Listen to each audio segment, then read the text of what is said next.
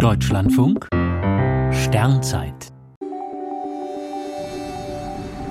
1. März. Pluto zieht vom Schützen in den Steinbock. Der Zwergplanet Pluto braucht fast 250 Jahre, um einmal die Sonne zu umrunden. Entsprechend langsam zieht er über unseren Himmel.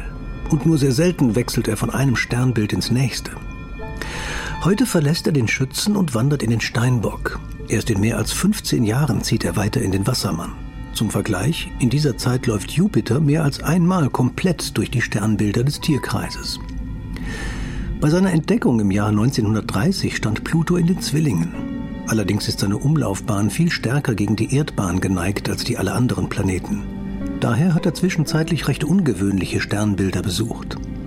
Er kreuzte etliche Jahre das Haar der Berenike, besuchte den Bärenhüter und den Kopf der Schlange.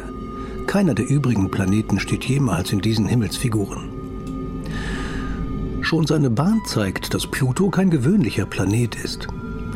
Zudem ist er viel kleiner als Merkur und Venus und sogar noch kleiner als der Mond. Sein Durchmesser ist nur etwa zwei Drittel so groß wie der unseres Mondes. Seit 2006 gilt Pluto folgerichtig als Zwergplanet. Am Rand des Sonnensystems tummeln sich viele ähnlich kleine Körper, die ebenfalls auf stark geneigten Bahnen laufen.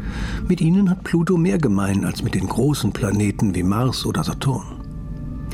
Der eisige Zwergplanet, auf dessen Oberfläche eine große Struktur in Herzform Himmelsfans verzückt, zieht nun durch den Steinbock. Erst Ende April zeigt sich diese Figur wieder am Morgenhimmel.